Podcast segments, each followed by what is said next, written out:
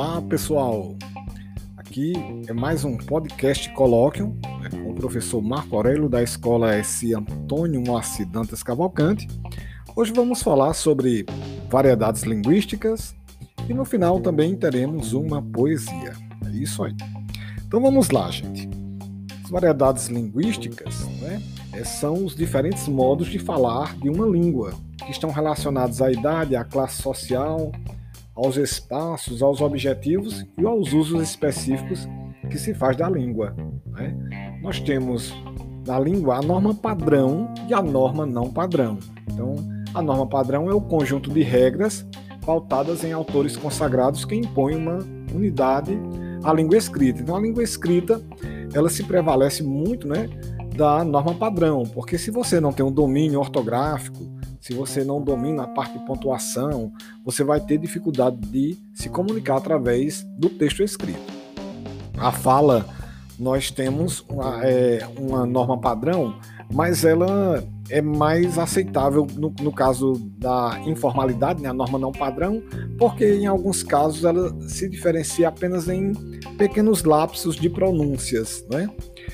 Mas nós temos aí as variedades linguísticas, que são exatamente essas diferenças que nós encontramos na língua e que muitos acabam criando um certo preconceito com, com modos diferentes de falar, mas a linguística estuda isso como fenômeno da língua, né? que são formas enriquecedoras que cada idioma tem. Então, as variações, nós vamos pegar aqui quatro divisões básicas delas, que são as seguintes. A variação diacrônica, o nome é meio complicado, mas o que é diacrônica? Diacrônica tem a ver com o tempo, né?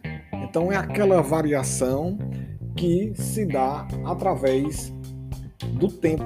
Então muitas palavras com o tempo elas vão mudando a pronúncia, até porque determinado grupo pronuncia só de uma maneira e aquela maneira chega às demais gerações, né?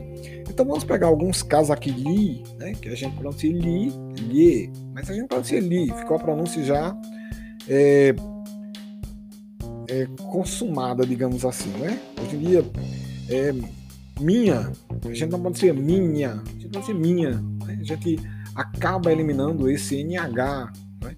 e por aí vai. Nós temos muitas pronúncias dessa natureza que foram construídas com o tempo, certo? Então, por isso que esta variação é uma variação diacrônica. Você às vezes é uma pessoa que é escolarizada, tem um, até uma formação superior, mas você permanece com essas pronúncias porque são pronúncias comuns, né? É, a variação diatópica, variação diatópica é aquela variação que tem uma relação com o lugar de origem, né? Então, algumas palavras elas acabam sendo pronunciadas pela localidade, né? É um certo regionalismo. Então, poder, ao invés de poder, a gente às vezes pronuncia, né? É, demonstra o quê? Às vezes a localidade em que você mora. É um, um certo regionalismo na pronúncia, tá certo? além de palavras realmente que são é, mais regionalizadas, como oxente, oxe, sou, uai, ti, ba, são pronúncias que aparecem em regiões, né? cachorro e por aí vai. Né? Vamos a outras, a variação diastrática. Então, o que é a variação diastrática? Ela está relacionada à escolaridade. Então, quando você pega uma pessoa pouco escolarizada, ela vai ter determinadas pronúncias, porque ela acostumou-se a ouvir aquilo no seu ambiente né, de convívio e ela não frequentou é, os bancos escolares para construir uma, nova pronúncia né, ou se adaptar à chamada norma padrão. Então ela permanece com aquela pronúncia. Então ela diz, seu doutor, né, inter, inter, pedimo, né, e por aí vai. Você vai encontrar inúmeras pronúncias dessa forma, né, poico, poica, né, mas é, essas pronúncias elas são próprias do ambiente em que você convive, da falta de escolarização. Quando você pega um público escolarizado, já vai ter um, uma pronúncia ou um, um, jogo de palavras diferente. Você pega um, um público de médicos. Então, eles vão ter uma linguagem apropriada ali para a medicina que até uma pessoa escolarizada tem dificuldade de compreender se não for exatamente da área, assim também com a área jurídica e as demais áreas. Né? Então, esta é, variação diastrática ela tem uma relação com a escolarização das pessoas. E a variação diamésica né, é outra variação linguística que nós temos e ela, dá, ela diz respeito ao meio ou ao veículo em que o texto circula. Né?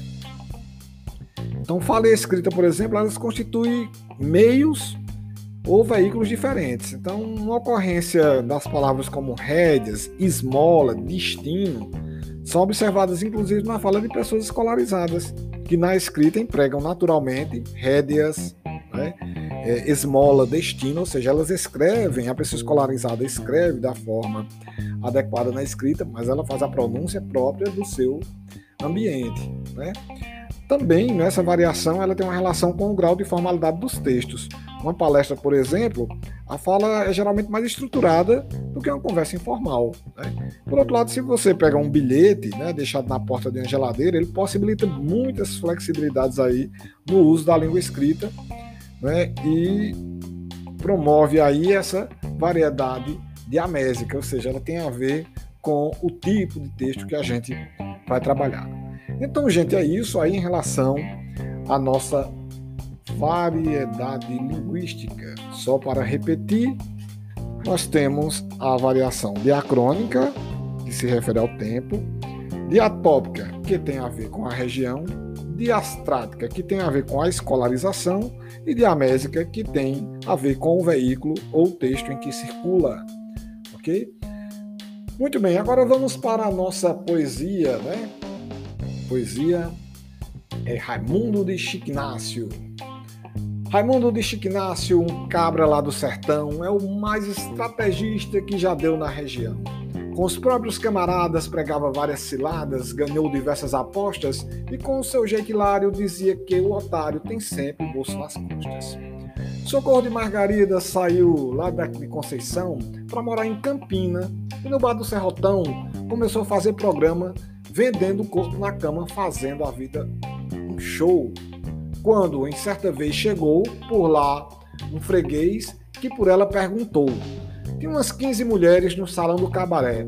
O cidadão foi entrando e perguntando quem é Socorro de Margarida. Uma morena nutrida disse assim: Sou eu, amigo. E foi ficando em pé. Ele disse: Quanto é para você ficar comigo?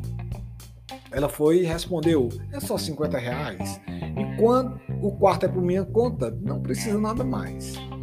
Ele aceitou sem demora e na hora de ir embora coçou a ponta da venta e disse foi bom demais e deu 200 reais ao invés de dar 50. Socorro barreu a quenga, ficou para lá e para cá. O cabra disse amanhã eu tornarei a voltar. Quando foi no outro dia, chegou já havia 20 damas no salão. Uma olhava, outra sorria, querendo saber quem ia se abufelar com o Ricão. E para surpresa de todos, ela escolheu novamente Socorro de Margarida, que ficou muito contente. E na hora de pagar, ele pe pegou a perguntar: Quanto lhe devo, meu bem? Socorro olhou para um lado e, de rosto desconfiado, disse: Basta me dar cem. O cara meteu a mão assim no bolso de trás e arrastou novamente outros 300 reais. Disse: Tá aqui, rainha. Socorro ficou branquinha, da cor da casca do ovo. Ele disse: Eu vou embora e amanhã, na mesma hora, estarei aqui de novo. No outro dia, o salão ficou bastante enfeitado. Botaram até na entrada um tapetão encarnado. Cada cabocla bonita sorria, fazia fita, cada qual mais atraente. Imagine que o plebeu, a mulher que escolheu foi Socorro novamente. As mulheres todas ficaram de baixo astral, sem saber o que Socorro tinha de especial. Depois da furunfada, Socorro desconfiada na hora do pagamento, que ele disse: Quanto é? Socorro disse: hoje basta dar 200. O cabra foi novamente com a mão no bolso de trás e tirou para ela a quantia de 400 reais. Quando fez o pagamento, Socorro disse: Um momento. Hoje eu preciso saber o que tem em mim que lhe atrai. Daqui o senhor só sai quando me responder. Ele disse: Eu sou Raimundo de Chiquinácio, querida. Venho lá de Conceição e a sua mãe Margarida vendeu lá duas vaquinhas, um bode e umas galinhas e pediu para lhe procurar. Pegou, pagou a minha passagem e mandou com muita coragem mil reais para lhe entregar. Tá aí a poesia de Chico Pedrosa. Gente, foi este o nosso podcast. E bom dia, boa tarde, boa noite para todos vocês. Até o nosso próximo encontro.